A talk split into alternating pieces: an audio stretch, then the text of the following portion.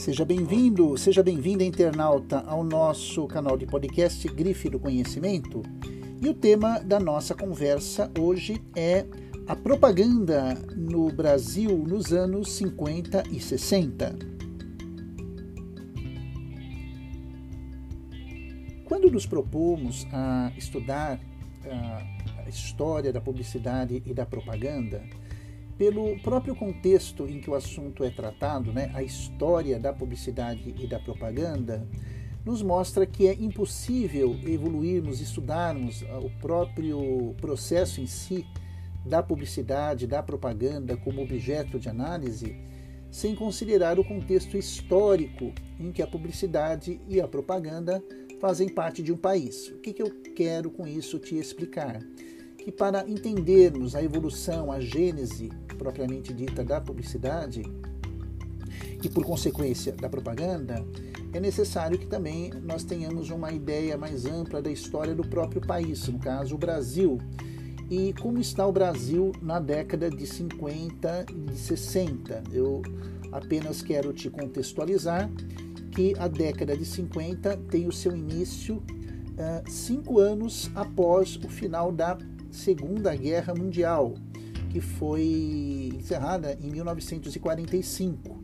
Quer dizer, um fenômeno mundial que devastou a Europa, o próprio Brasil ficou combalido a partir dessa tragédia mundial, todos os países praticamente, e apenas há cinco anos depois desse término é que a publicidade e a propaganda se inicia de uma maneira mais efetiva nosso país. Não que não houvesse, que não existisse. Né? Antes da, da televisão, que vai surgir nos anos 50, nós temos o rádio como a primeira fonte né, de propaganda, de publicidade eh, na sociedade brasileira.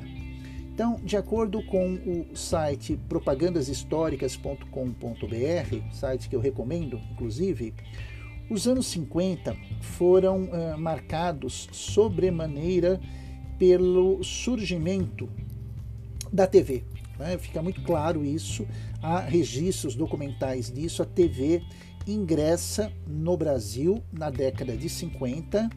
Ela é antecedida pelo rádio, que já atuava e alcançava um número considerável, considerável mesmo, de famílias brasileiras, e a partir da década de 50 uh, eh, temos o advento da TV, e o primeiro canal de televisão brasileiro foi a então saudosa e querida TV Tupi, que em São Paulo estava no canal 4, sintonizada no canal 4.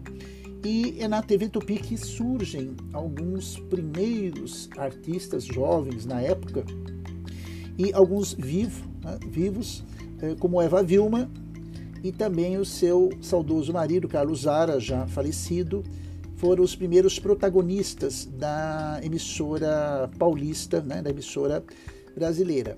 Então, além dos programas que havia de televisão, ocorria-se um fenômeno muito interessante na publicidade e na propaganda, é que as apresentações, internauta, eram ao vivo. Né?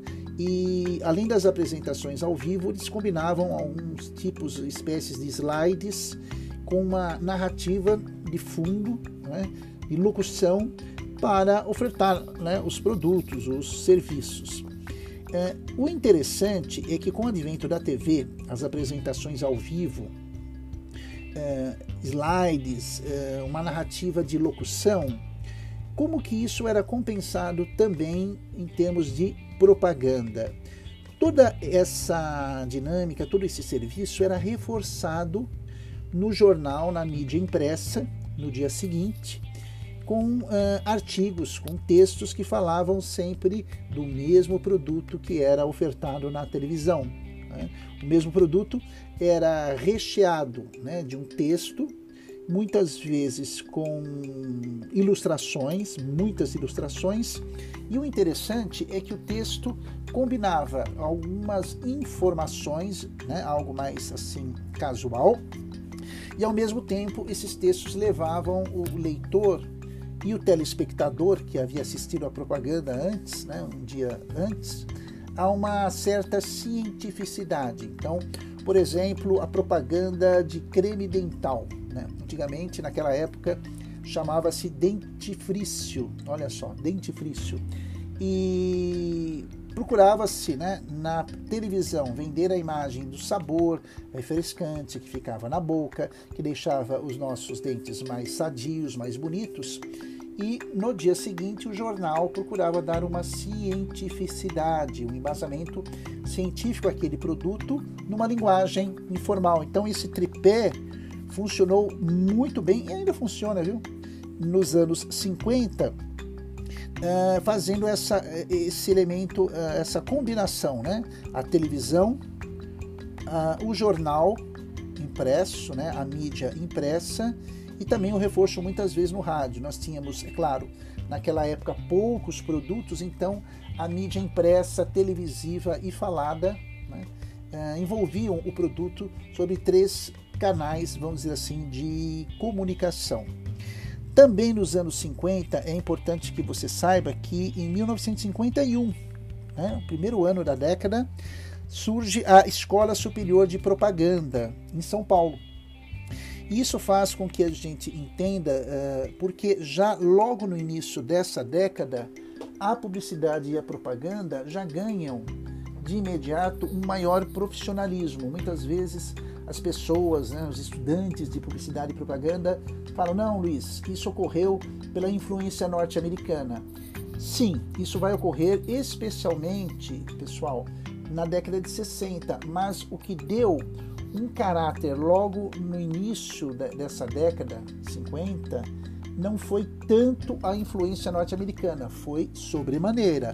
Mas a instituição que pesou mais foi o surgimento dessa escola superior de propaganda, uma das mais antigas da história do nosso país, que já procura colocar e tratar o assunto da publicidade e da propaganda não de uma maneira inexperiente, não de uma maneira iniciática, mas sim com maior profissionalismo. E aí você vai ter todo um conjunto de desenvolvimento, de, de estratégias, de experiências muito fecundas aqui no Brasil a década de 50 para a publicidade e para a propaganda no Brasil uh, realmente trouxe, foi um laboratório de situações, experiências, circunstâncias envolvendo aí uh, tentativas e erros, vamos dizer assim, na televisão com determinados quadros, shows de, de, de calouros, muita música, muita alegria.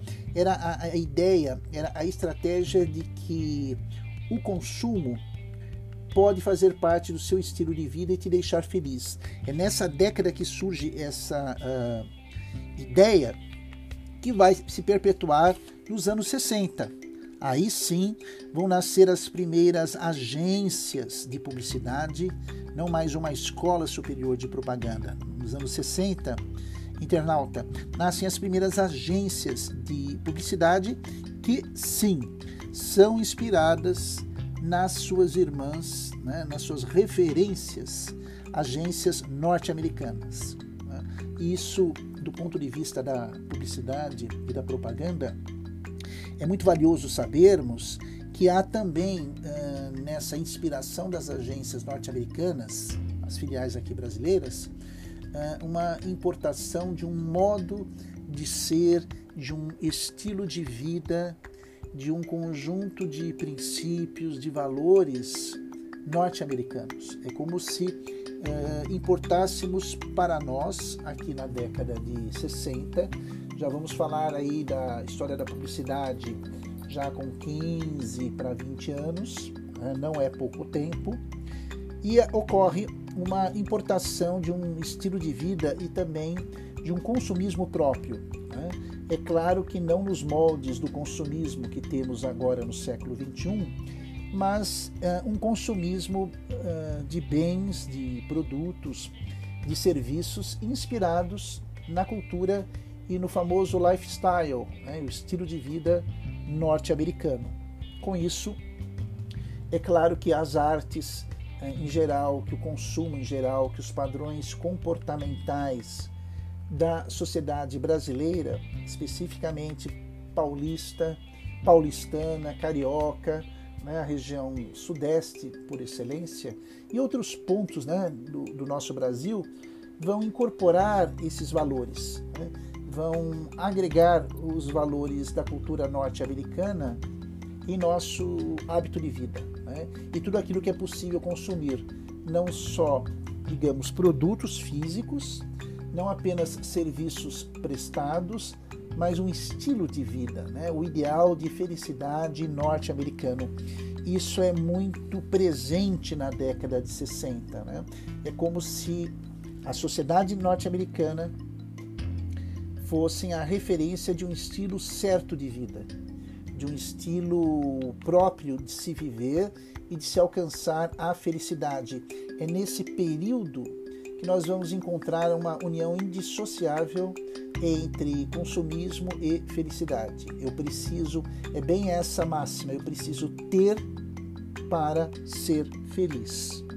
Repito, eu preciso, né, nessa mentalidade, nessa importação de uma mentalidade uh, da publicidade e da propaganda para o Brasil, vem essa ideia, essa verdade sustentada né, pela, pela visão da época. Eu preciso ter para ser feliz. Que inclusive é uma, uma visão bastante contemporânea, né? Há de considerarmos isso. É, também nos anos 60, nós começamos a perceber que muitos personagens da televisão, ou que já atuavam na televisão desde os anos 60, ou que começam, perdão, desde os anos 50, né, que atuavam desde os anos 50, como Eva Vilma, Carlos Zara, muitos surgem nos anos 60 e já começam a ter um papel de protagonismo nas propagandas. Então, vários nomes atuam na propaganda já na condição de artistas e não de pessoas desconhecidas. Fazemos referência a Silvio Santos, a Chacrinha, a Hebe Camargo, que na época iniciavam as suas carreiras, mas já eram conhecidos na, pela mídia, pela população, por meio dos meios de comunicação social da, da época. Né? Uh, os anos 60 também marcam a presença, a atuação da, do golpe de Estado e da ditadura militar em 31 de março de 1964, mas dada a complexidade do processo, né, desse fato histórico, é um tema que nós iremos tratar no próximo podcast sobre história da publicidade e da propaganda, os anos ah, 60 e também anos 70, ok? Espero que tenha conseguido compartilhar algumas ideias e contribuído para o seu modo de entender a publicidade e a propaganda em terras brasileiras, ok? Um grande abraço e até a próxima oportunidade.